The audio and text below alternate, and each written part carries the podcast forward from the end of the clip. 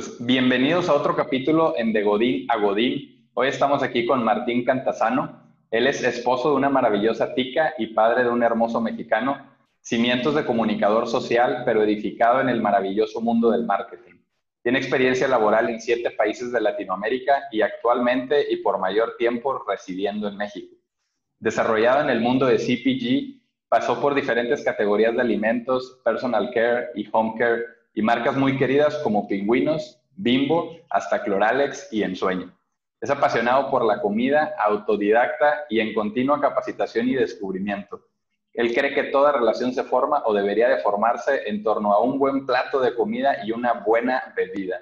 Así que bienvenido Martín, me encantó la intro.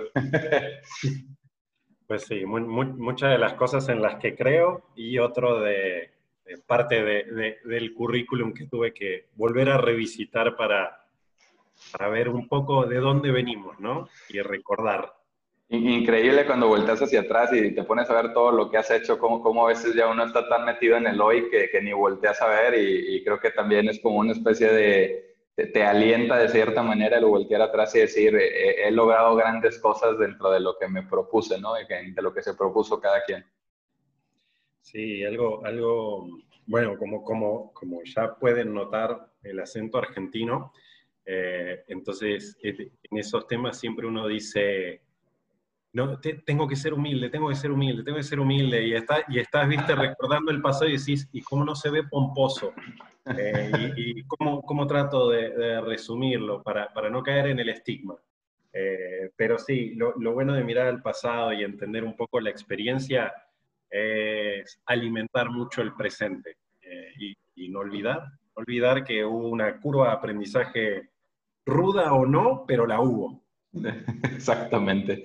Y, de entrada, por ahí nos mencionabas el, tema de, los diferentes países latinoamericanos. No sé si nos puedas contar, eh, ahora sí que siete países de Latinoamérica y actualmente en México. Cuéntanos un poquito de, por dónde ha sido esta trayectoria.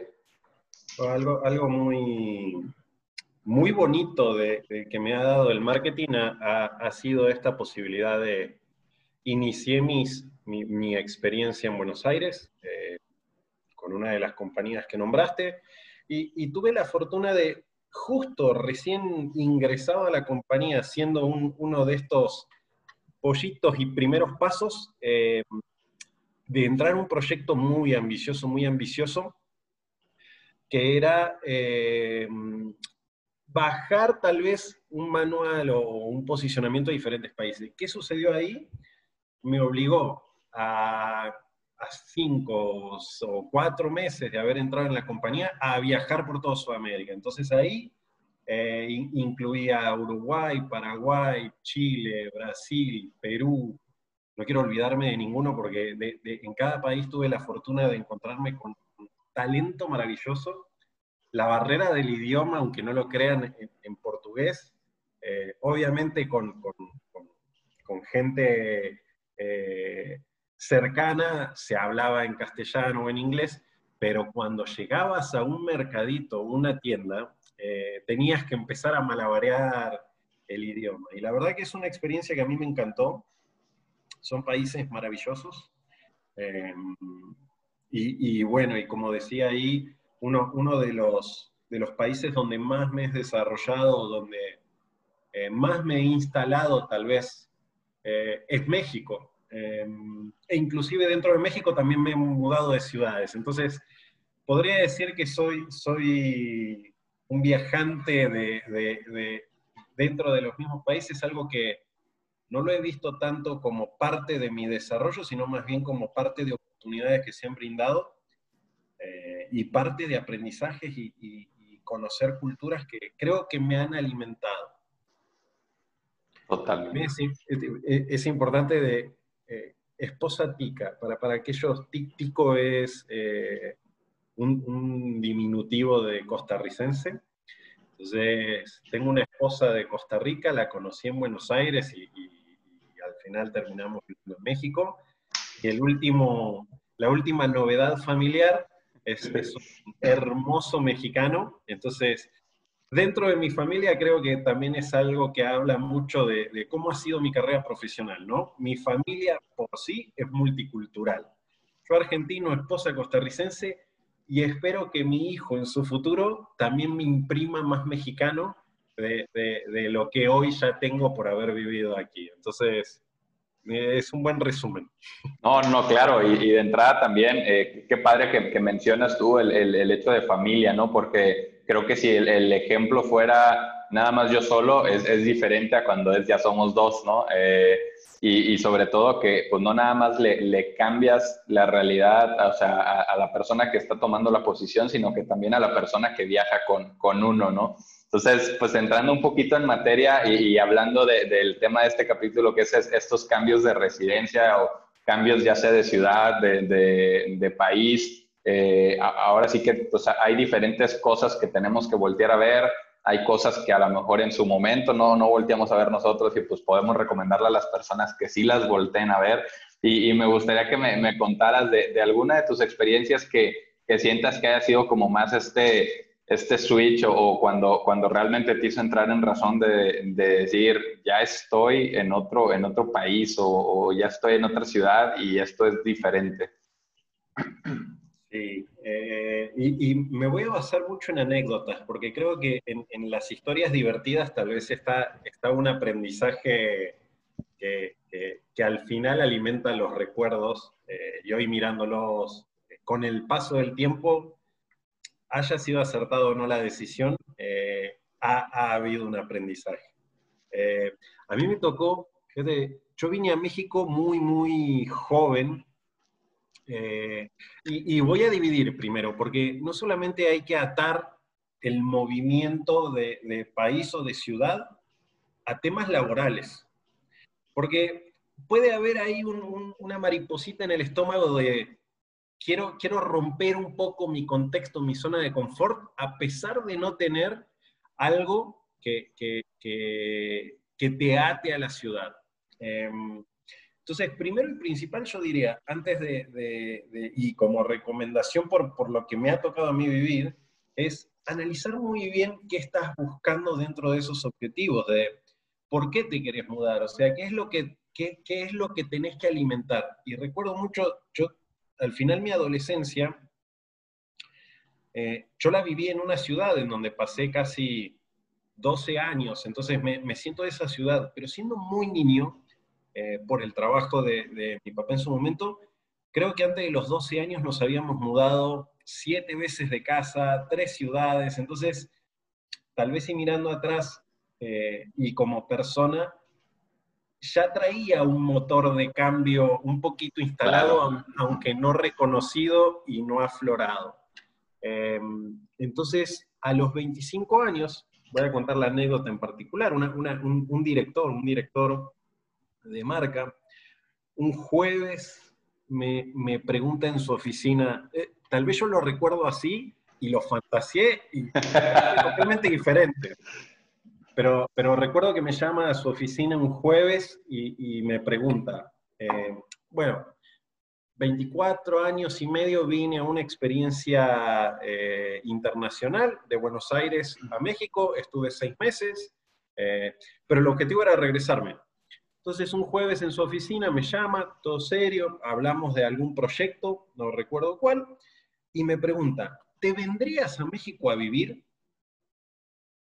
Y fue como, hay momentos en los que uno podría decir, ¿sabes qué? Dame un tiempo, lo pienso, hacer todo.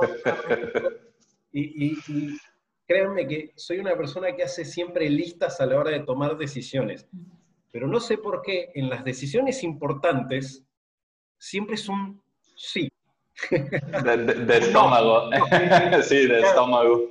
Y, voy a hacer un paréntesis ahí porque en su momento pensé, pensé que había dicho que sí de forma muy impulsiva y ahora ya mirando, hace siete años estoy en, México, pero mirando hacia atrás, em, siete o cinco años que estoy en México, no, siete, siete. Eh, mirando hacia atrás.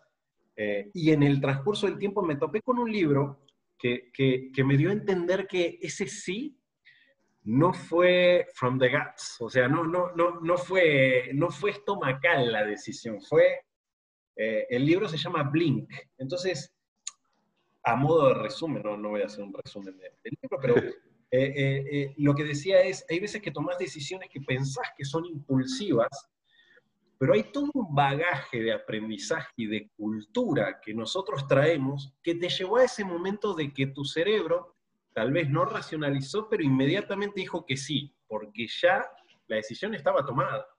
Claro. La conclusión de esa junta fue que dije que sí inmediatamente. Eh, lo que no esperaba era, eso fue un jueves, un viernes en mi escritorio, en mi escritorio Godín, para entrar en, en, eh, en, mi escritorio Godín, se acerca y me dice, ¿me invitas un, un refresco eh, de la vending machine de aquí? Sí, bueno, vamos. Eh, ahí buscando monedas, monedas, monedas.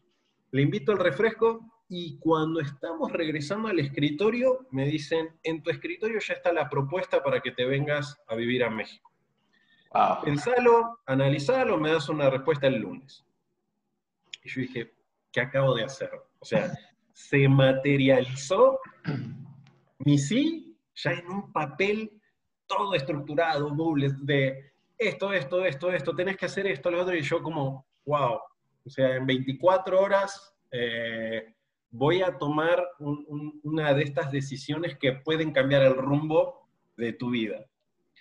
Eh, y ahí es donde entra la familia. Y, lo voy a decir, y lo voy a decir porque también es hermoso cómo se dio todo. A pesar de que dije que sí de una forma muy, muy, muy rápida, eh, mi siguiente pregunta fue, en aquel momento estaba de novio con esta maravillosa tica, eh, y fue como, bueno, ¿y ahora qué? ¿Qué hacemos? ¿Qué hago con Silvia? Eh, ¿Cómo le digo? Ya dije que sí. ¿Cómo, eh, me junté con, amigos mucho más experimentados que ya habían pasado por una curva de aprendizaje internacional, eh, algunos solos, otros con familia. Eh, y, lo inmediato que dijeron es, pues se vienen juntos. Y, para no sumarle tanto a, la anécdota de, de lo que sucedió fue no solamente le metí la complejidad de mudarme de un país a los 25 años, sino que además en esos tres meses de transición me casé. O sea, si, el nivel de estrés de moverte de un país a otro está acá, yo dije, bueno, hay que hacerla completa. sí, súbele, súbele. Con boda y todo. Sí, y, bueno, ya pasaron de ese momento siete años eh, y, no me arrepiento. O sea, eh, no, me arrepiento de, haberme casado, por fortuna, no me arrepiento de haberle dicho que sí a México, por fortuna, y no me arrepiento que esa decisión, por suerte, no me hizo, eh, no, no me nublé con lo que normalmente sucede de qué pasaría si, qué pasaría si no tomo esta decisión, qué pasaría si eh, hago otro pushback o, o hago otra negociación. La experiencia al final a los 25 años, eh, tuve la fortuna igual de caer sobre, yo pensé que estaba cayendo sobre, sobre suave, sobre algo controlado, y después te das cuenta que tenés que empezar a enfrentarte a situaciones muy particulares. Y no hablo, no hablo solamente desde lo profesional, sino desde lo cultural, desde, en mi caso, aprender a convivir o sea, del estrés de eh, nos mudamos a México, antes no convivíamos como pareja, cada quien vivía en, su, casa. y, llegamos a hacer todo al mismo tiempo. Entonces, ahora que lo pienso, digo, para un chico de 25 años tal vez fue un poquito demasiado, pero eh, como, ahora, como ahora se dieron las cosas, creo que si no lo hubiese hecho así, tal vez mi presente podría ser muy diferente al de ahora. Eh, y eso es lo importante de, de, cuando te topas a esta decisión y si tenés en claro, en ese momento yo asumo que fue por mucho el aprendizaje de Blink, algo que ya estaba decidido en mí y que me llegó la oportunidad y dije que sí al momento, em, es muy importante saber lo que querés a la hora de tomar la decisión de, moverte. Porque puede ser muy fácil, puede ser muy desastroso o puede ser muy natural. Entonces, en, en, en, en esa parte es, en tanto tengas claridad de, de, qué te sirve de estas decisiones de cambio de, de residencia, ciudad, país, cultura, cultura, ese, ese es un punto muy importante, eh, creo que tu trayecto va a ser mucho más claro. Totalmente de acuerdo. Y, y creo que ahí, ahí, es bien importante porque, como bien dices, es, es un poco, viene desde adentro de cada quien. Eh, al final hay, hay, quienes ya teníamos esa espinita. O sea, yo, yo recuerdo desde la carrera, o sea, desde la carrera, yo entré a la carrera diciendo qué programa me agarro porque yo quiero salir de aquí. O sea, ya tenía como que esa espinita porque sabía que era conocer otras culturas, eh, aprender de los mejores en ese momento, pues porque tienes una carrera y te dicen que la cuna de esa carrera está en Alemania o está en Estados Unidos o está en otra parte. Entonces, como que están ahí esa, esa, esa, hambre de, aprender, pero también en otra plática eh, recientemente me decían, pues es que entiendo por qué te quisiste mover de país, porque pues al final ya traes algo tú adentro de, querer ese, quiero aprender, quiero, quiero convivir con diferentes personas, diferentes culturas. Entonces, hay, personas que lo traen y hay personas que, con toda transparencia pueden decir, no, pues para mí es muy importante esta sensación de certidumbre, de estar cerca de la familia y, y al final creo que, depende, como dices bien, de, cada uno. Eh, en, mi caso, por ejemplo, sí, eh, pues eh, al tener una ambición que tú has perseguido o has estado buscando a lo largo del tiempo. A mí en la carrera, eh, por diferentes situaciones, no, no, me, no hubo la oportunidad de ir a hacer un intercambio, cosas por el estilo. Toda la carrera fue aquí en Monterrey. Y saliendo al, al tema profesional, yo recuerdo, entré primero en una cementera, luego me fui a un tema de seguros y después me hablan para operar desde México para una empresa que tenía ahora sí que operaciones en Estados Unidos, que era justo la, la actual. Y ahí fue donde dije, por fin, ¿no? El sueño cumplido, o sea, estoy dando servicios allá, voy a darles así el, el, factor wow, ¿no? Que se sorprendan de un buen trabajo y que el día de mañana pues me quieran llevar para allá, ¿no? Entonces, como, como viajaba cada, cada mes o cada dos meses y me iba por cinco días a, Houston, pues yo ya sentía como que ya me estaba casi yendo a vivir para allá. Y, y pues bueno, a, al final e, esos méritos que, que, iba yo haciendo los, los vieron en México y, y, pues más bien en vez de brincar a Estados Unidos, eh, me, me, profesionalicé y me, me, brinqué al lado de México, que es el, el core del negocio y, y, ahí fue donde, donde empecé a, a hacer mi carrera profesional. Pero después llega una, una oferta laboral eh, que era ahora sí irme a, vivir a Estados Unidos como consultor, tiempo completo, con mi esposa, y era ahora sí que para mí un sueño hecho realidad, y me decían, y aparte te vas a ir a, a vivir a Minnesota, ¿no? O sea, entre Estados Unidos casi tirándole a Canadá, que a mí se me hizo muy padre porque, lo voy a decir como lo pienso, pues naturalmente yo pienso que las fronteras pues tienen como mucho de México, ¿no? O sea, tú te vas a Texas y es diferente a irte a otro estado. Entonces, eh, pues llegas a Laredo o a San Antonio y te dicen, ¿cómo estás? Y tú, ah, hasta en español estamos platicando. Entonces, eh, la verdad que, que, que, a mí me pareció igual muy, muy padre. Fue, recuerdo todavía, eh, en diciembre, estábamos en vacaciones de, ahora sí que para Año Nuevo, y, y por ahí se dio muy rápido, así en cuestión de días, el, la propuesta, si quieres, eh, te entrevistamos, quedaste y sería así y te irías aparte el tiempo para, para viajar era, era, cortísimo, o sea, prácticamente, estamos en, en, en el día último de, del año y prácticamente te queremos ahí pues antes de, que, antes de que termine enero, ¿no? O sea, la segunda, tercera semana de enero. Y ahí fue donde ya, cuando te dan ese mensaje, ahí es donde dices, oh, ya, ya va en serio, entonces ahora sí tengo que ir pensando mi estrategia para hacer que todo suceda.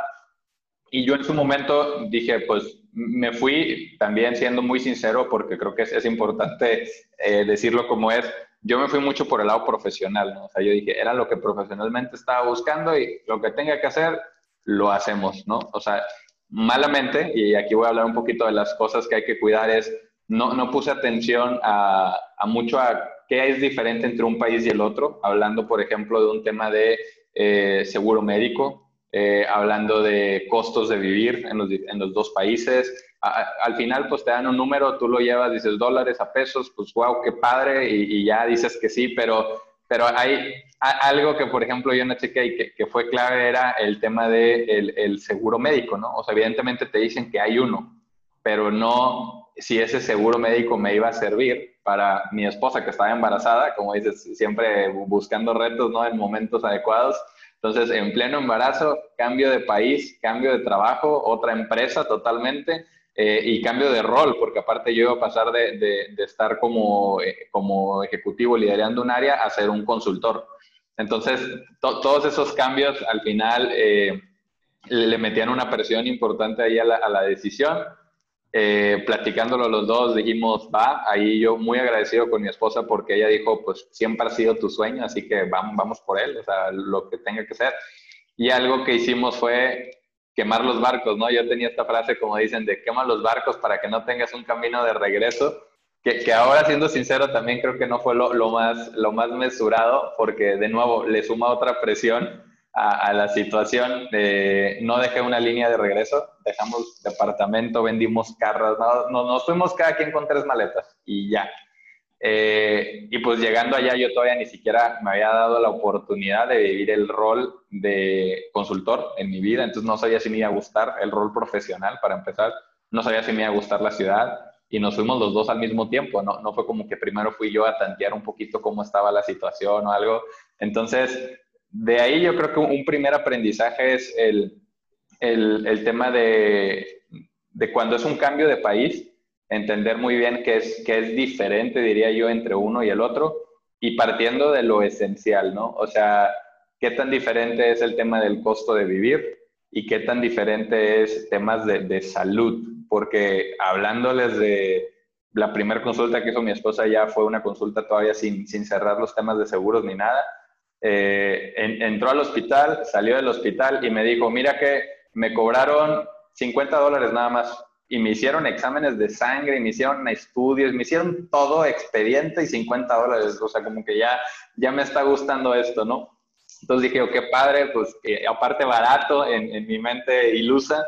Y, y después platicando con, con, una amiga de, de aquí de, de Monterrey, que es venezolana y que se había ido a vivir a Estados Unidos, me dice, no, Cuidado, dice, porque eh, ella ya nos había contado una experiencia de que igual ella viajando de Venezuela había quedado en, Estados Unidos por un tema médico de su hija y pues la atendieron y todo y salió y dice, salí sin pagar ni un peso del hospital, pero de pronto me empezaron a llegar los recibos a la casa de cuánto era lo, lo que debía y para cuando acordé yo debía la vida, o sea, ya, ya, ya había perdido todo eh, y, después de esa nota que le decía yo a mi esposa de que, oye, pues nomás hay que checar, porque a mí me habían contado un caso de, de, que pues te llegaba el recibo a tu casa y demás, pues en efecto, alrededor de una semana y media después nos llega el primer recibo como de cerca de 600 dólares por unas, unos estudios de sangre y una consulta general, ¿no? Que, que no salió nada, era nomás para levantar expediente y ahí empiezas a decir, ¿en qué me metí? O sea, imagínense 12 mil pesos por una consulta médica y un examen de sangre. ahí fue donde ya empecé a patinar y, y ahora te, te, cedo la palabra, Martín, para que nos cuentes tú también dentro de esos cambios, qué, qué son esas cosas que recomendarías sí checar muy bien antes de hacer un cambio de residencia. Mira, eso creo, creo que la, la, fortuna, Fer, que tuvimos es, lo aprendimos en el transcurso. Eh, esto que decía, yo siempre hago las listas y tomo decisiones en pros, contras. Eh, también, obvié, muchas cosas. Eh, todo lo que era relacionado al trabajo, no tanto. Ahí, sí me puse muy, muy meticuloso. Pero, por ejemplo, bueno, las diferencias entre países latinos tal vez en, en la parte médica no es tan, no es tan abismal. O sea, pero sí, algo que, retomo de lo que comentabas es cuáles son las diferencias entre un país y otro. Eh, y, ahí está, yo creo que ahí está parte de, del research que hay que hacer. Eh, primero y principal es, y quitando la parte laboral, vas a llegar a un nuevo país. ¿Qué, qué hábitos ¿Y, qué, y qué, hábitos tenés en tu país o en tu residencia actual? ¿Te gusta correr en un parque? ¿Te gusta hacer deportes al aire libre? ¿Gimnasios? ¿Tenés hijos que tienen que ir a determinado nivel de educación? Eh, N cantidad de lenguajes. Eh, y para mi caso era, eh, ¿en dónde voy a hacer asados? O sea, fíjate cómo la cultura, primero y principal es, ok, yo soy así, hay muchas cosas que me definen como persona y otras que estoy dispuesto a ceder. Entonces, eh, me, me, hubiese encantado que alguien me hubiese dicho eso al inicio. Porque claro, llegas a México y vos decís, bueno, a ver, mis hábitos en, Argentina eran, eh, vos en Buenos Aires podés caminar la ciudad, es una ciudad maravillosa para ser caminada. Podés tomarte un helado un jueves a las 12 de la noche y hay familias, en verano obviamente, tomando helado a 11 y media de la noche en una mesita eh, y, no, y no pasa absolutamente nada. Llegamos a México y primer cachetazo, algo que se llama tráfico. El, tráfico del DF eh, no, no, era algo a lo que estábamos acostumbrados. Y bueno, a ver, ¿estoy dispuesto a hacer en eso? Sí, estoy dispuesto a hacer. Pero la parte de caminar la ciudad sí fue algo que, que nos involucraba a mi pareja y a mí. Entonces, es cuál debería de ser el lugar perfecto para que mantuviéramos ese estilo de llego de la oficina, nosotros tomamos mate, mi esposa costarricense toma más mate que yo, y el mate se toma normalmente en parques eh, eh, para disfrutar un poco de la ciudad, de un espacio verde. Y eso es algo muy, muy normal que no lo cuestionás de no lo voy a tener.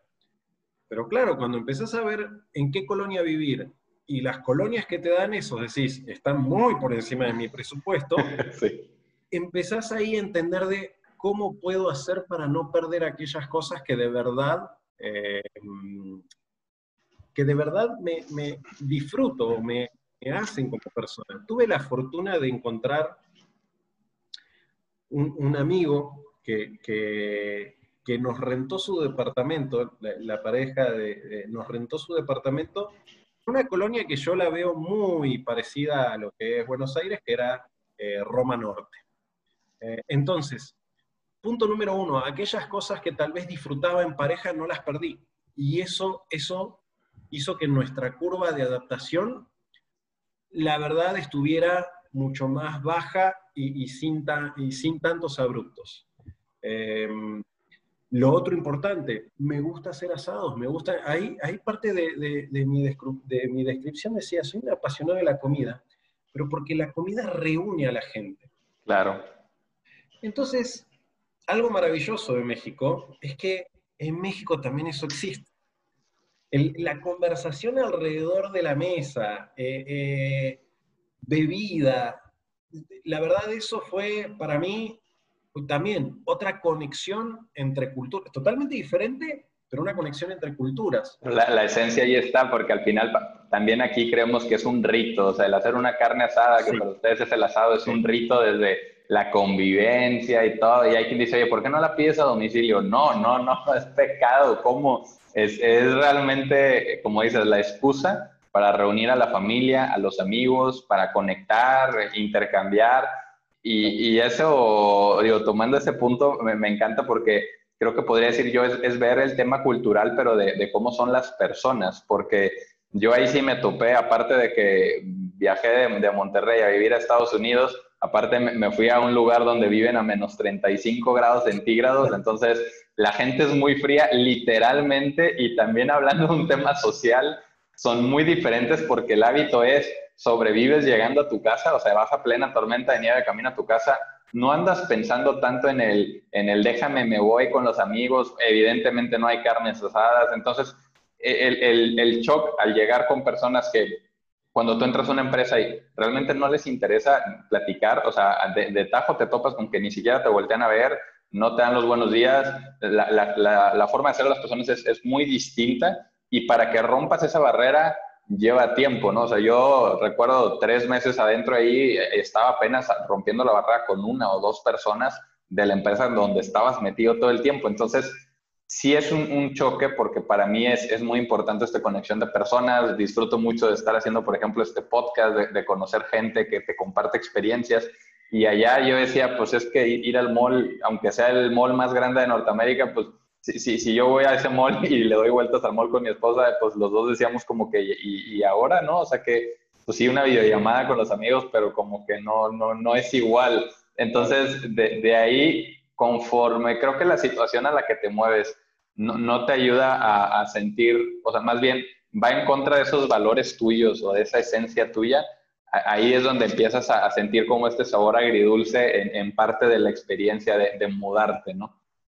Sí, y, creo que si, si, lo pusiéramos en bullets, eh, mi, mi, primera recomendación es dense el tiempo para, para conocerse, cuáles son tus hábitos, eh, ¿qué, vas a arrastrar culturalmente? Porque parece que tengo, cada vez que me vienen a visitar familiares o amigos argentinos, siempre está la comparación de, pero acá, no sé, vuelvo a la comida, acá sabe diferente eso y es el mismo plato y claro que va a saber diferente. Eh, entonces es, ¿qué, ¿qué sabes que vas a arrastrar culturalmente a tu lugar de residencia? ¿Qué sabes que vas a tener que resignar? ¿Y qué te va a aportar el nuevo lugar. Porque si vos venís como una burbuja, o sea, supongamos que yo venía con mi burbuja cultural argentina y, en DF, porque en Monterrey hay, muchas similitudes en términos al asado, pero venía con mi burbuja y digo, no, bueno, no puedo hacer un asado en DF, los cortes son delgaditos, es todo eh, vuelta y vuelta al taco. Y, y, eso hubiese sido para mí un desconecte con, la cultura local. Entonces, lo, interesante de, cómo llegás a, una nueva residencia es esta hibridación. Me, gusta, a mí me gusta mucho el término, no es mío obviamente, es de, de Canclini, que le llama hibridación cultural. En tanto estés dispuestos a hacer esta especie de combinación de, llego a una residencia y voy a absorber México tiene algo maravilloso que, es, un dicho, ¿no? Eh, que a mí me generaba mucho conflicto, porque cuando me hablaban era mi casa, tu casa, pero ya evitan la parte, no dicen mi casa. Entonces siempre me hablan de en tu casa, eh, y yo como en mi casa. En, mi casa no, eso no, no. En, en, tu casa se cocinan tacos, no, en la mía no. Entonces, esa frase, esa frase tan cultural y tan hermosa, resume cómo eh, yo me topé con México, de mi casa a tu casa. Entonces, en este cambio cultural, entiendo que en Estados Unidos esa, distancia buffer eh, te, te obligó tal vez a remar un poco más, pero entre latinos somos muy fraternales. Entonces, esa parte de una frase resume cómo México acepta eh, a, diversas culturas o, gente que tal vez dentro de las mismas ciudades eh, van, van migrando.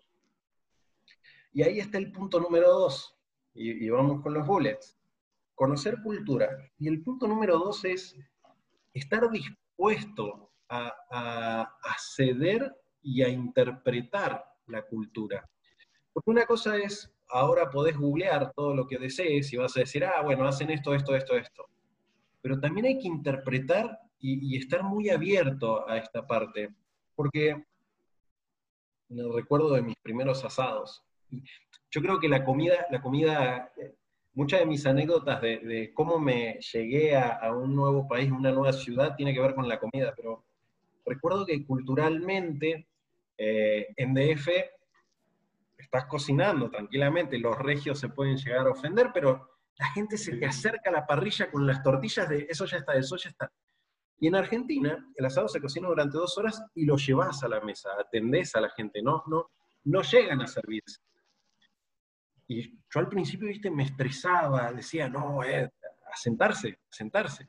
Entonces, tal vez en ese aprendizaje, un error mío fue de, bueno, a ver, es parte de su cultura, adaptate. Eh, en algunos sí me adapté, en otros no, porque hay platos que tienen que servirse en la mesa, pero hay que estar muy abierto a, absorber lo bueno. y fíjate que una de las cosas que me ayudó mucho, que esto también depende mucho de las personas, eh, y, sí fue también un aprendizaje de, realocación. Yo cuando llegué a México tenía como este chip de no quiero, no quiero que mi entorno más íntimo sean argentinos, o sea, gente eh, de mi misma cultura. Totalmente, sí. Eso me obligó a, abrirme un poco más. Pero al mismo tiempo, y, pensando a la distancia, me, crucé por casualidad con un argentino, hicimos una relación de una amistad eh, muy fuerte viviendo en México, ellos ya se regresaron a Argentina, pero también era como, tal vez eso no, no importaba si yo hubiese tenido muy claro que quería absorber mucho de la cultura mexicana.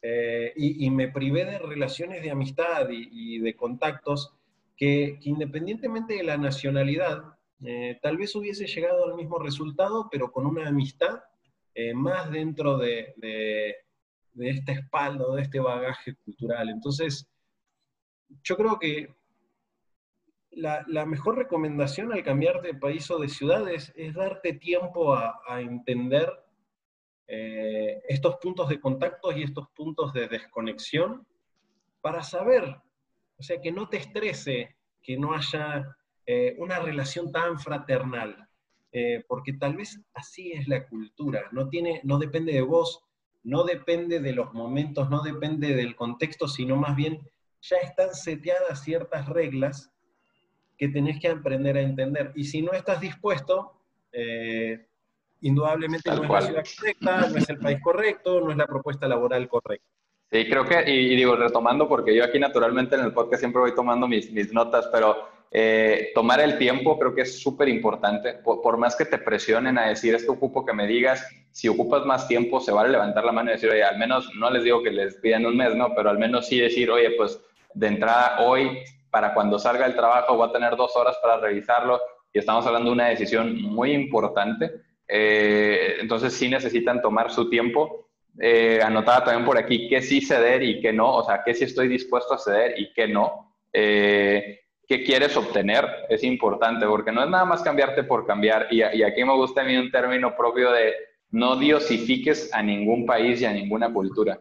Porque a veces hay países que tienen muy buen marketing, les, les adelanto, y para mí un, país que después de irme a vivir allá y luego regresar, eh, que digo que tiene buen, buen marketing, es Estados Unidos, ¿eh? porque tú ves una película de Estados Unidos y ves Manhattan, ves eh, Chicago, ves las principales ciudades, los lugares más bonitos, ves San Francisco, eh, y que incluso cuando vas a esos lugares de viaje te das cuenta que no todo es esa avenida que te ponen en las películas. Pero bien, bien importante es cuando llegas a vivir a, otro estado y todo es, es, tener esta mente abierta de decir, son culturas diferentes, de todo aprendes, porque también, aún en esas distancias que platicábamos, pues aprendí muchas cosas. Eh, al final tienen maneras diferentes de conectar, maneras diferentes de, de, cómo ganarse la confianza de las personas.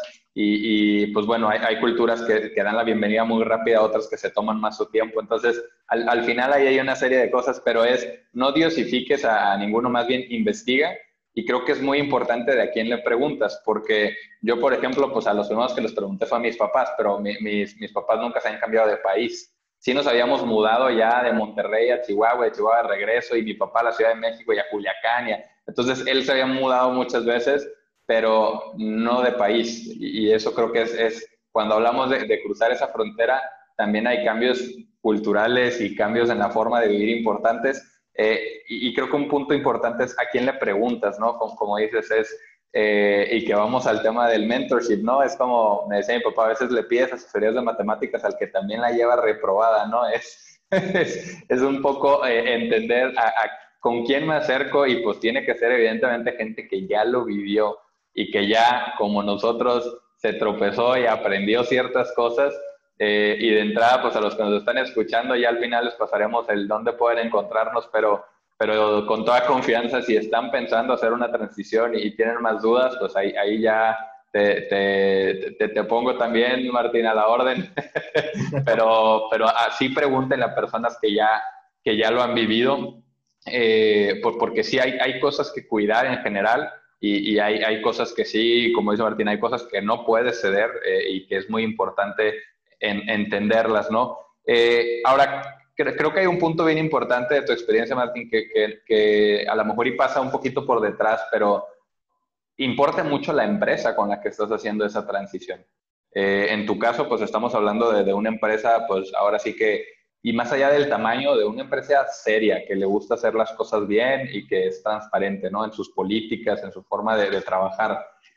Es, esa parte es clave, ¿eh? porque a lo mejor también estas empresas son las que más se piensan a veces antes de hacer un movimiento de estos. Eh, y por, por querer hacer el movimiento, por querer buscar eso que uno quiere en una experiencia internacional, puedes llegar a decir de lo que sea. Yo, aquí mi esposa y los que me conocen no me dejarán mentir, yo decía, yo me quiero ir a Estados Unidos de lo que sea. Si es en un Jack in the Box, en un McDonald's, yo me voy. O sea, yo era, tenía diosificado este país, ¿no? Pero e, es bien importante porque no es tan así, ¿eh? O sea, sí, depende de qué voy a ir a hacer allá, con quién lo voy a ir a hacer allá, porque pues al final ahí vas a pasar la mayor parte de tu tiempo también. Eh, y es muy importante conectar con cuáles son los valores de la empresa eh, y, un poco tratar de entender eso, o sea, cómo, cómo manejan y si la empresa ya lo ha hecho antes, que ese es otro punto importante, o si van a o van a aprender contigo, que fue mi caso. Pero igual, eh, ahí Martín, cuéntanos tú un poquito en esos movimientos, pues, cuáles fueron las ventajas de, moverte con X o Y empresa. Sí, algo, y, es un punto muy, muy relevante, indudablemente. Eh, cuando, el movimiento obviamente se, se da eh, en una empresa, sí, multinacional o de liderazgo y envergadura que, que, que ya eh, indudablemente la transición de talento entre países lo tiene más dominado. En, mi caso fue, em, sí tenía muy dominado la transición entre países, la compañía. Creo que al nivel al que me movieron no era algo que, em, o sea, el nivel, eh, hablo de, normalmente estos movimientos eh, de países se dan en gerencias o, o niveles jerárquicos, porque podés aportar un conocimiento, un talento tal vez eh, que pueda hacer crecer a la operación del país. En mi caso era un nivel ejecutivo eh, y, desconozco si ya los movimientos se habían dado en, esos niveles tan bajos. Es importante entender que eh, cuando, lo haces en una compañía grande, hay ciertos elementos que, ya están cuidados, hay, hay, cierto camino que ya está cuidado. Y sí es importante, no solamente cómo se maneje tu, transición, sino más bien acercarte a la gente que sabes que ya se movió dentro de la compañía para pedir eh, consejo, porque en mi caso, de ese grupo en particular, fui el primero que venía desde Argentina. Entonces, cuando me enteré que venían otros, otros ex compañeros de Argentina, inmediatamente yo los contacté. O sea, ni, siquiera esperé que me consultaran. Mucho para, para decir, mira, en toda transición siempre van a haber oportunidades y, y, la verdad las oportunidades al final te hacen crecer como persona y te hacen ganar experiencia, porque si todo hubiese sido color de rosas, eh, no habría ningún aprendizaje del cual valerse y también reconocer que hubo un esfuerzo. Entonces, dentro de todo lo que sucedió en mi transición fue, mira, pregunta por esto, por esto, por lo otro, las zonas para vivir acorde a nuestra cultura son estas, estas, estas. Entonces, traté de ser lo más abierto posible, obviamente sin interferir, porque esto es importante. No, no hay que interferir en las decisiones de las personas, sino más bien hay que darles herramientas para que la decisión, esto es un, mudarse de país puede ser muy simple, muy fácil, pero, pero tiene un montón de complejidades y aristas que cruzan desde lo personal, cultural, eh, de hábitos hasta lo familiar.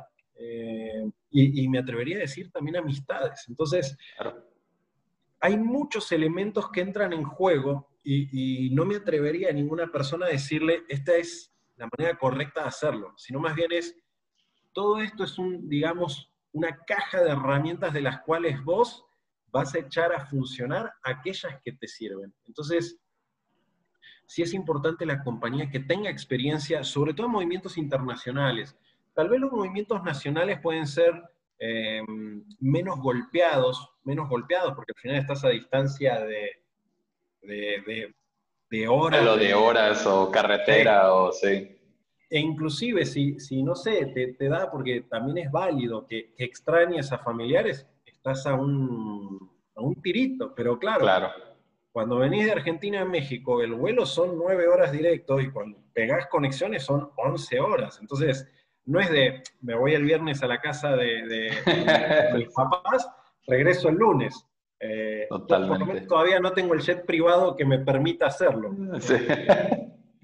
Pero, pero sí es importante de, en el contexto del movimiento, la solidez de la compañía para hacerlo, porque eh, también hay casos de, de, que llegás, lo prometido no es lo, lo que sucede, y, y, en ese momento creo que se te puede derrumbar toda la base de vine al país o vine a esta ciudad por ustedes, eh, no encontramos o no conciliamos lo que me prometieron con lo que tengo, ¿Y ahora qué hago? Lo único que me ata al país, y, esto también a mí me gustaba porque yo decía, lo único que me ataba a México era el trabajo. Eh, en, mis primeros años decía eso, lo único que me ataba a México era el trabajo. Y eso es tener un chip muy cortoplacista. Porque era decir, ok, entonces, ¿qué? ¿Te vas a regresar a Argentina o te vas a ir a otro país? Es no estar 100% convencido. Y hoy puedo decir lo que a mí me ata a México es su cultura, es su gente, son mis amistades, es mi hijo que es mexicano, o sea, ya tengo un pasaporte y documento mexicano en mi familia, entonces lo que me ata al país no solamente tiene que ser lo laboral, tenés que, tenés que transitar para que haya algo más.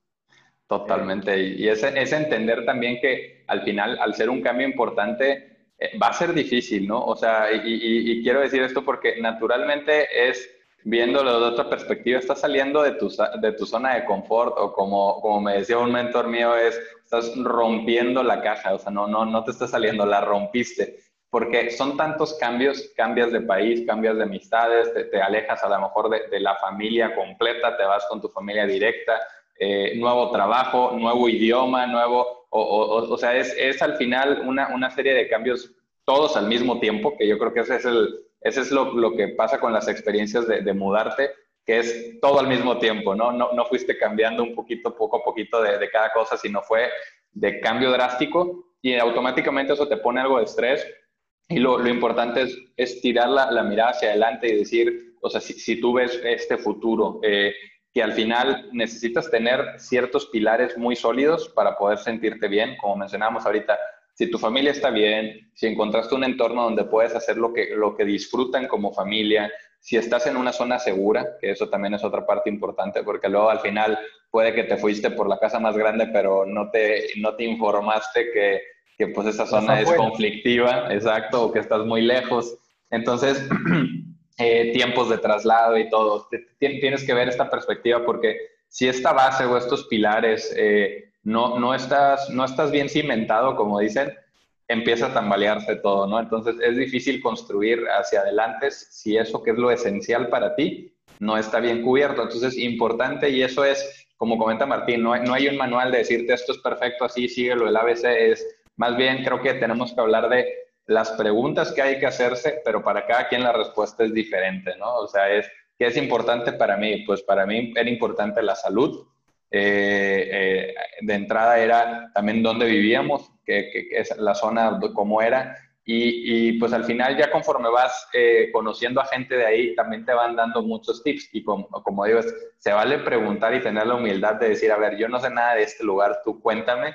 Y las personas naturalmente sí te dicen, mira, nada más no te metas por esta calle porque ese es el barrio de no sé qué y ahí se pone medio pesado y, y, empiezas a informarte porque si, nos vamos a la brava pensando, yo creo que el no tener la humildad de, de, seguir aprendiendo es el enemigo en todas las áreas, pero también en un cambio de ciudad, si no le preguntas a la gente que vive ahí, te, te puedes dar de topes y a mí me tocaron compañeros que aún moviéndose cuando estaba en la, en la cementera, aún moviéndose dentro del mismo país, por no haber preguntado, se habían ido a poner en lugares donde ellos decían, me da miedo que mi hijo salga de la cochera, o sea, está horrible. Dices, pues sí, pero pues al final, eh, de nuevo, creo que no tomaste tu tiempo, no te preguntaste qué era importante para ti y luego no te informaste con la gente que ya vive para saber dónde encuentro esto, ¿no? Como tú decías, oye, pues está este lugar, en esta colonia donde puedo hacer mis hábitos, es seguro, eh, a lo mejor y no estoy tan lejos de la oficina por los traslados.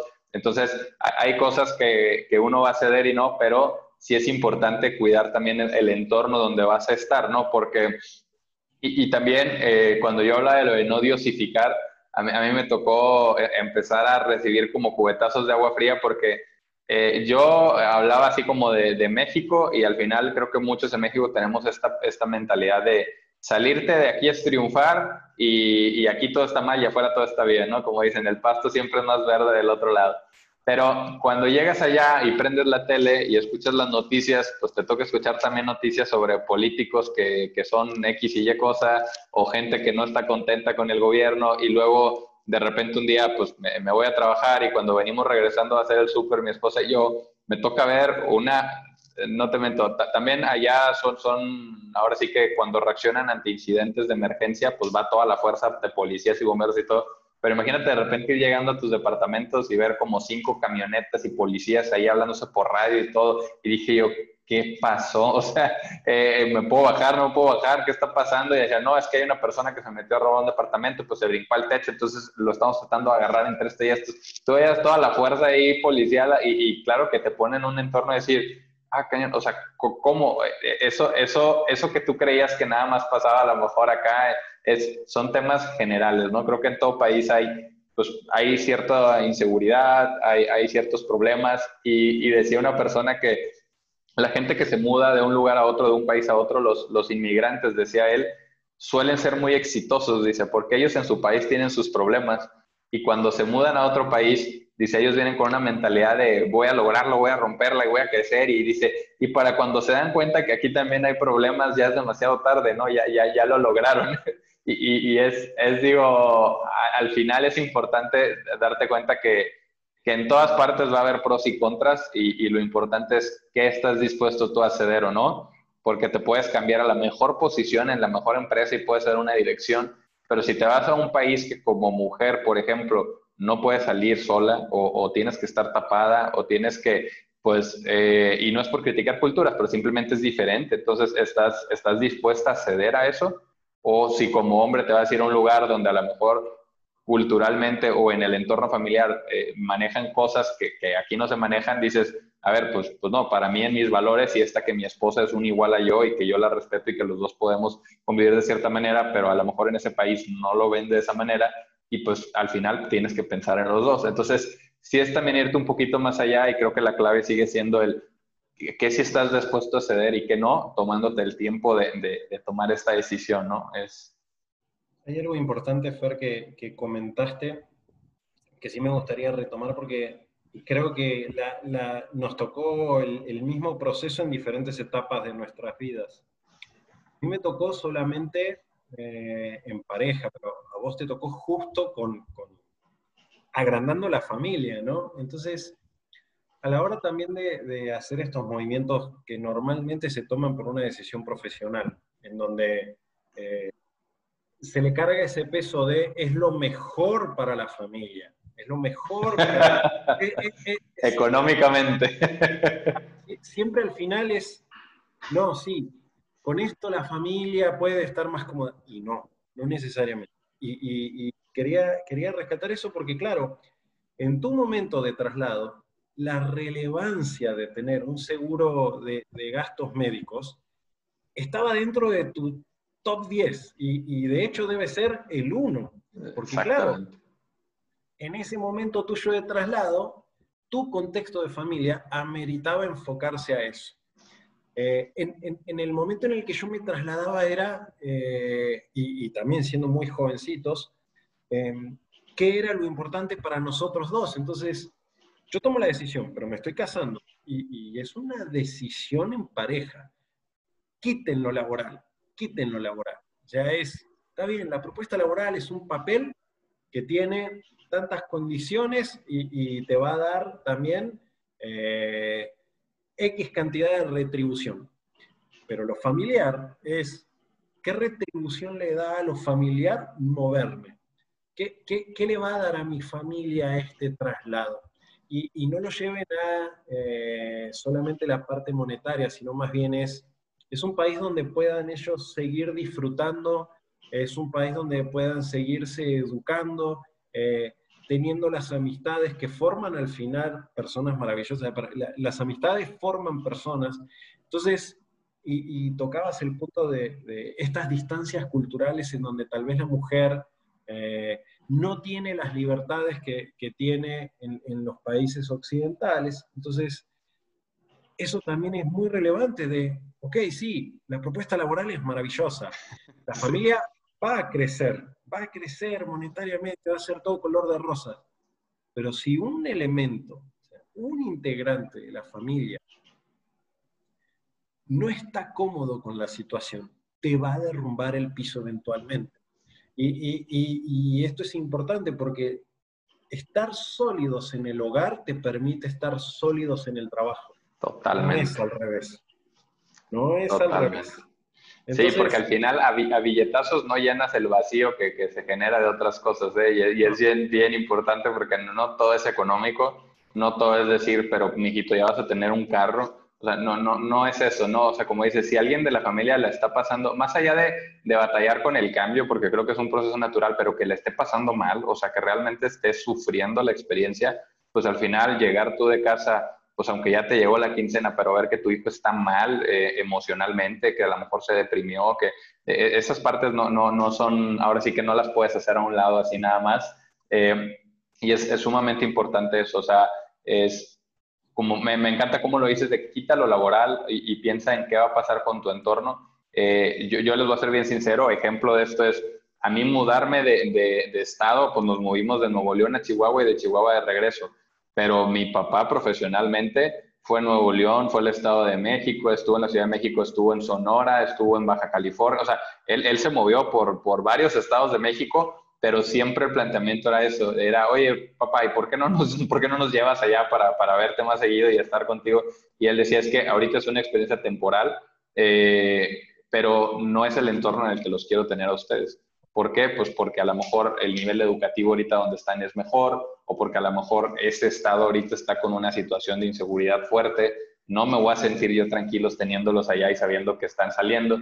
Y por ejemplo, cuando nosotros íbamos a Chihuahua, yo recuerdo era era una, en ese entonces estaba todo muy tranquilo y nos íbamos todo el día y nos íbamos al lago y no sé, o sea, podíamos hacer eso que, que, para nosotros como familia era muy importante, ¿no? Seguíamos conectando y ahí vivimos un tiempo y luego al regresar aquí a Nuevo León, pues de nuevo vuelves a conectar con lo mismo, aquí estaban mis tíos, mis abuelos, entonces, pero, pero en ese aspecto mi papá sí fue muy cuidadoso en decir, si profesionalmente a lo mejor ahorita me conviene a mí tomarlo por un momento y demás, eh, lo voy a hacer, pero no siempre voy a mover a la familia, porque él sí decía, pues sacarte yo en pleno ciclo escolar y moverte a otro estado o moverte a otro país y, y, que a lo mejor ahorita va a perder un año y todo, lo, lo ponía mucho en una balanza y decía, ¿lo, ¿lo, vale? O sea, ¿realmente vale la pena el, hacerlo? ¿O es más nomás pues por, por, llevarme a mi familia conmigo a todas partes, no? Ya cuando hablas de países es difícil, porque aquí como dices, pues a lo mejor en un vuelo aquí estás o incluso en su momento él salía el viernes de trabajar y agarraba carretera para llegar a vernos, pero ya cuando hablas de un país, pues sí, sí hay que plantear todo eso porque el vuelo, al menos el vuelo Monterrey-Minnesota, pues aparte que estaba bien caro, no, no era un vuelo así de vas y ya, a veces era con escalas, había tema de visas, por ejemplo, entonces yo decía, pues a lo mejor yo me voy para allá y que la familia nos vaya y visite. Y ya cuando estábamos allá decíamos, oye, pero ¿cuándo va a venir tu mamá y cuándo va a venir mi mamá a ver a la niña. Eh, ¿Por qué? Pues porque nada más pueden estar X cantidad de días aquí, eh, o sea, pueden estar 28 días, entonces, y de ahí se tienen que regresar o se tienen que salir del país.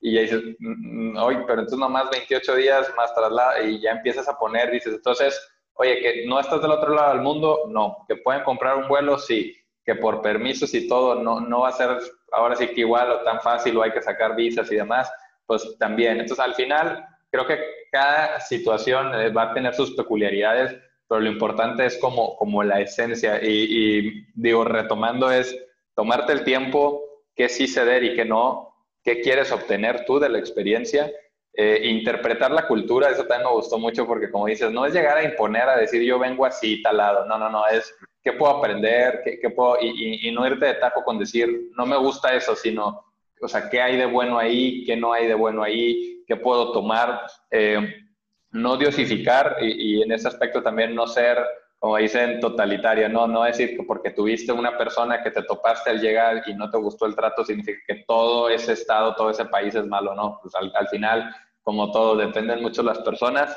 Eh, y, es el, el, tema de la familia, cuidar mucho que estén bien, bien puestos los cimientos para que tú puedas estar, tú, tú, tú y tu familia puedan estar bien eh, para que ahora sí tú puedas ir y profesionalmente dar los mejores resultados, porque después, aunque la experiencia suene muy maravillosa, eh, estando ahí, yo, personalmente, pues yo me, me, empezó a dar para abajo, o sea, yo sí me deprimí y dije, no puede ser, o sea, tomé esta decisión eh, y, y, justo de nuevo es la plática que yo tenía con mi esposa es, no, no, es por el tema profesional y no es por la, por la friega que me meta, porque pues a, a friegas no, no le saco la vuelta, ahí, ahí Martín no me dejará mentir, pero pero eh, lo que sí duele es llegar y, que, y saber que tu, tu sostén o tu familia está tambaleándose porque eh, hay algo de seguro médico, hay algo de los pagos, hay algo de muchas situaciones del entorno que no favorecen, o incluso si estás viviendo en un lugar que, que en sí es como inseguro,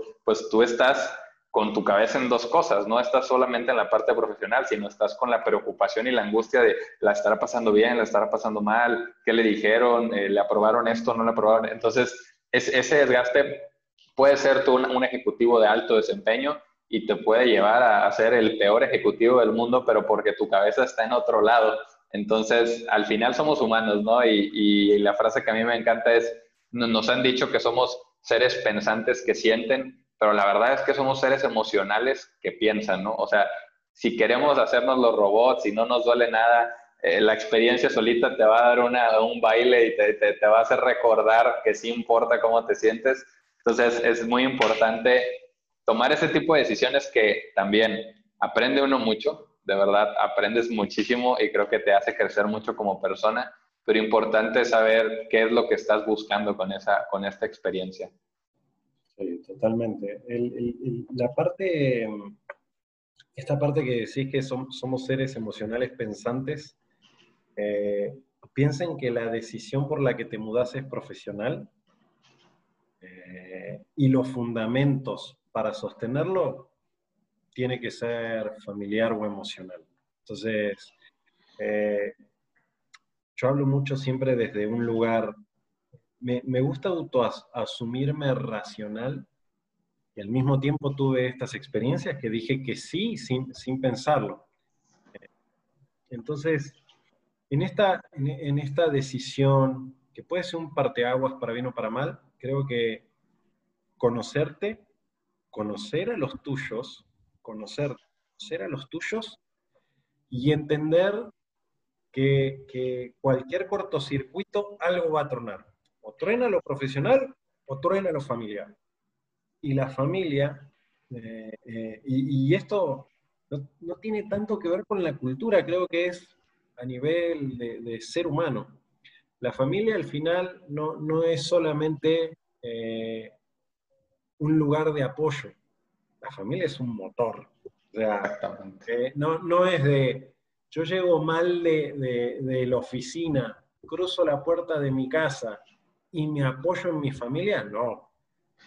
Llego mal de la oficina, llego a mi casa y mi familia es el motor que me va a hacer salir de la puerta con otra actitud. Entonces, Exactamente, no, no es tu saco de box, ¿no? Porque algunas si, si, llegas y te desquitas con la familia, pues como dices, corto circuito y eso va a acabar mal. Pero, pero me, me encanta lo que dices del motor porque eh, compartirlo yo personalmente cuando hay momentos difíciles, que siempre los hay, ¿no? Porque luego hay, quien dice, pues a ti que te gusta todo lo del coaching y el positivismo, siempre estás bien, ¿no? A todos nos dan altos y bajas, la verdad. Eh, y, cuando se pone difícil, yo le, le platico a mi esposa el, pararme yo de la cama y antes de salir del cuarto voltear a verte a ti, a mi hija, te, te, te, llena, te das cuenta que te llena el tanque y dices, otra vez estoy listo para, para salir, porque hay un propósito más allá eh, y, no todo es economía, no todo es dinero, es, esta parte, eh, yo creo que para todos es muy importante. Habrá quien a lo mejor se repite que no, porque la prioridad es crecer profesionalmente o crecer económicamente, pero, pero eso de nuevo no llena vacíos. Eh, y se los digo porque entre amistades tenía casos de personas exitosas económicamente hablando, pero con unos vacíos en su familia tremendo que no se llenaban con nada, sin importar el carro que tuvieran, el departamento que les dieran, ellos lo único que querían era ver a su familia, ¿no? O sea, decían, pues sí, pero mi papá nunca está. Entonces es importante el, el cuidar es eso, que es nuestro motor, al final de cuentas, lo que te llena el tanque, y pensar en que pues la decisión no tiene que ser solamente por mí, porque de nuevo, pues si, si estas personas que son tu motivación eh, van a estar mal, pues te, drena, o sea, no hay manera de que vayas a dar buenos resultados. Entonces, y, me encanta Martín, y como te decía, a, las personas que voy invitando a este podcast es, son personas que al final tienen un estilo de liderazgo y una forma de ser como personas que, que para mí me parece ejemplo a seguir y que pues para mí de cierta manera eh, han sido mentores, han sido personas que, me han dado ese, ese, consejo o que incluso personas que me recomiendan porque han tenido un impacto en ellos de la misma manera que, muchas personas lo han tenido conmigo. Entonces, eh, reconocerte también el, liderazgo que tienes, eh, este motor que, que, tienes de familia, que se ve desde la introducción que me compartías de decir, antes de decirte soy tal posición en tal empresa, es estoy casado y tengo un hijo, eso es lo principal. Y ahora sí, te cuento profesionalmente qué he hecho, ¿no? Eh, cuidando la humildad, como dices, para no caer en el, en el estigma que, que ya todos platicamos ahí, ¿no? Pero eh, creo que son, es, es, una parte que al menos a mí se me hace muy admirable. A mí me encanta platicar con líderes que te hablan de la familia, que te hablan de, de sus valores, que te hablan de, de un propósito y, y, no solamente líderes que te hablan de cuánto facturo o porque, y aquí a lo mejor nada que ver, pero yo tengo bien marcado, eh, cuando estaba saliendo de la carrera, eh, pues tuvimos una, una, sesión con una empresa petrolera que al final pues iban a reclutar a nuestra universidad, ¿no? Y nos platicaban todo, y, y yo me acuerdo mucho que estaba ahí una persona de recursos humanos y que su plática era, miren, yo no les voy a decir cuánto gano, pero les voy a decir ¿cuánto pago de impuestos? ¿Ustedes saben cuánto se paga de impuestos en X lugar? No, pues el 30%. Y, yo pago impuestos. Entonces, al final el punto es que él quería que hiciéramos numeritos y nos decía que él estaba ganando 200, 250 mil pesos y que él iba de maravilla y que tenía departamentos en sea, Pero nos hablaba de eso, ¿no? Entonces, al final, digo, eh, yo que la verdad es que en ese aspecto siempre para mí ha sido un tema muy importante como lo emocional, lo familiar. Le decía yo, Oye, ¿y, tú tienes familia? O sea, digo, de entrada para ver, pues yo quiero tener familia en un futuro. Entonces, pues si tú tienes familia, igual pues podemos practicar, ¿no? No, sí, sí tengo familia. Eh, yo soy papá de dos hijas y, yo, ah, ok, perfecto. ¿Y pudiste estar cuando estuvieron tus hijas? Y la respuesta inmediata fue, con una sí y con la otra no. Ok. ¿Y, ¿Y por qué? Pues porque estaba yo en la plataforma ya en el mar, ¿no? Ah, ok, perfecto. ¿Y cuándo, cuándo, cuándo pudiste regresar? O sea, ¿llegaste ahí al poquito tiempo o al...? No, pues de hecho yo la conocí cuando tenía seis meses. Oh, ok.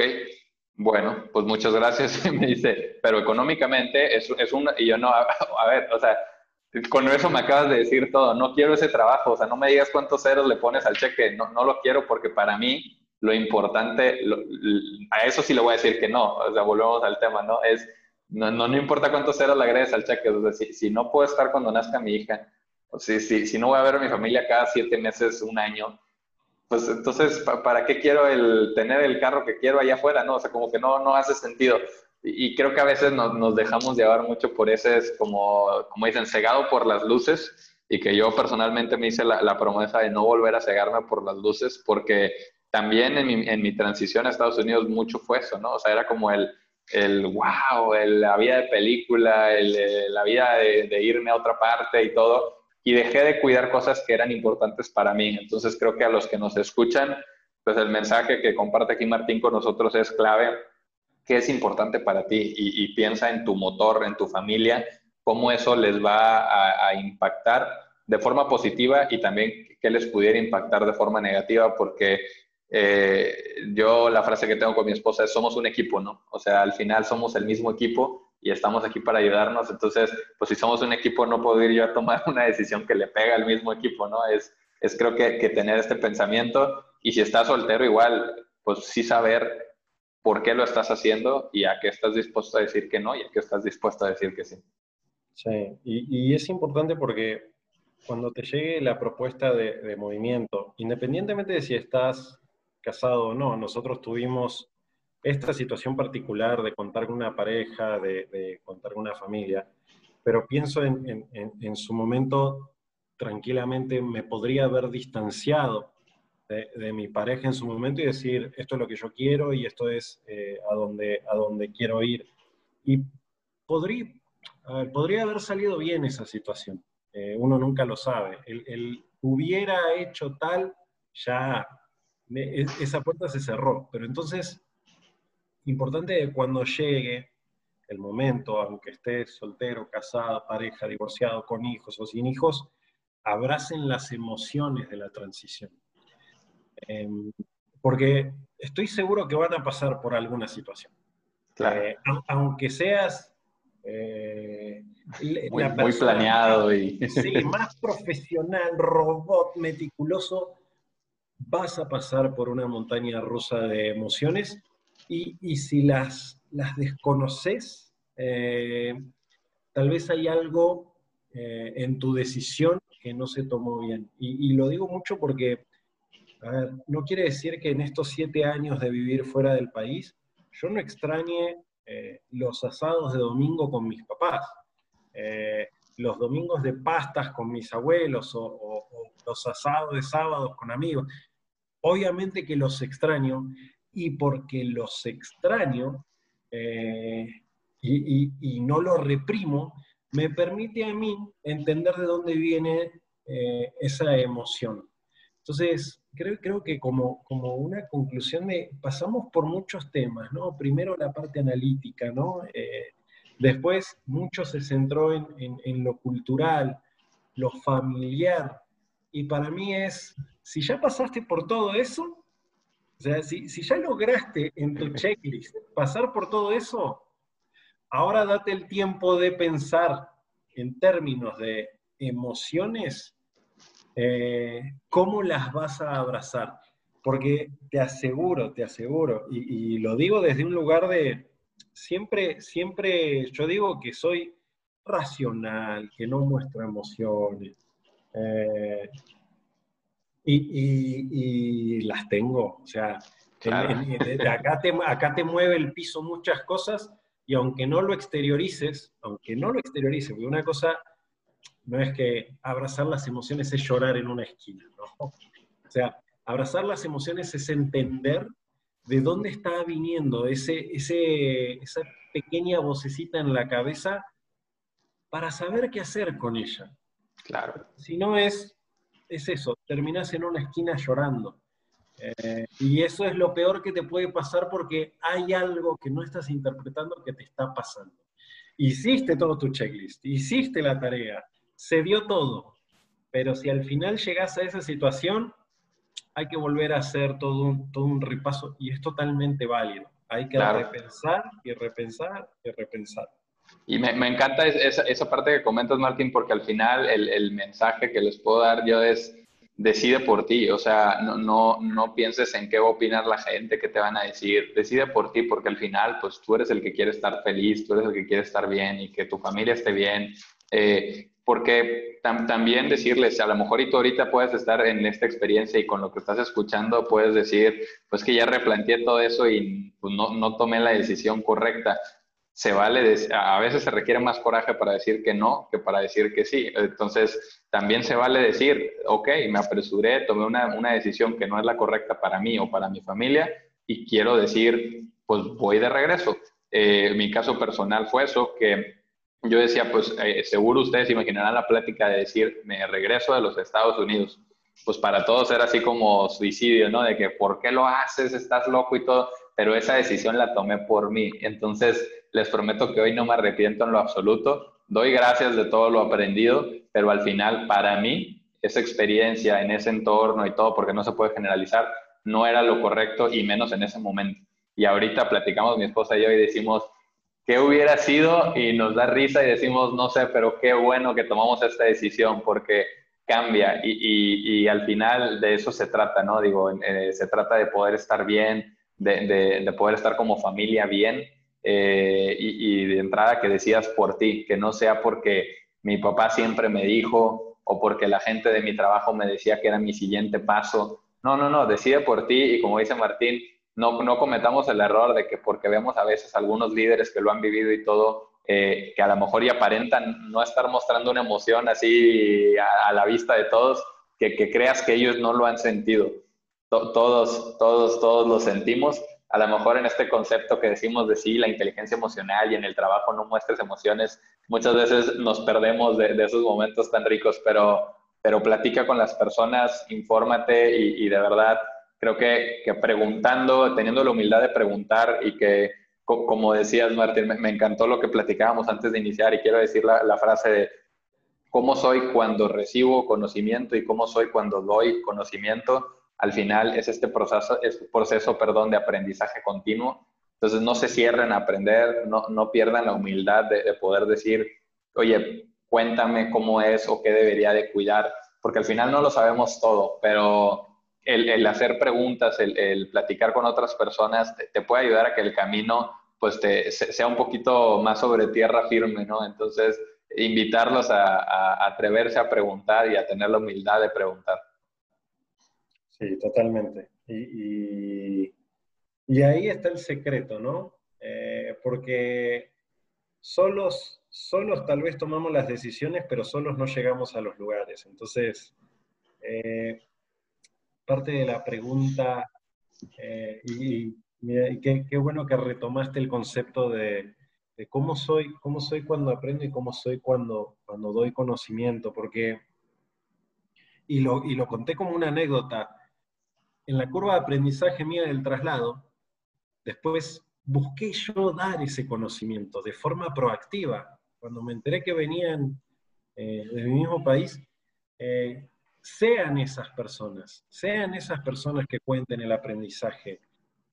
ayuden a que si, si hubo piedras en el camino, no a quitárselas, sino más bien podés esquivarla de esta manera, de esta manera, de esta manera. Eh, porque también es válido, a ver, que, todos, y lo, lo, vuelvo a decir, es imposible que todo sea color de rosas, pero, pero tal vez no es, no es imposible estar un poco más avisado de, la turbulencia del camino. Eh, entonces, sean esas personas que cuando recibieron ese regalo de conocimiento en la transición, en, lo cultural, en, las amistades, en los contactos, den ese regalo a las personas que estén preguntando. Porque romper esa timidez de, che, no quiero preguntar porque no me quiero ver novato, no quiero preguntar porque claro. parece que la decisión es todo sí. Eh, no, al contrario, preguntar porque los no los vas a encontrar cuando preguntes. Totalmente. pero pero es, es, es, un, es, un, buen proceso de, de repensarse eh, esta parte de cómo vas a dar este regalo que es el conocimiento. Totalmente, Martín. Y de, entrada, te, te, quiero agradecer mucho el, tiempo y el espacio que hiciste para contarnos aquí un poco desde tu experiencia. Y me gustaría que nos compartas también dónde te puede encontrar alguien que pueda estar escuchando esto y a lo mejor y le queden dudas o, quiera seguir ahí en contacto eh, contigo.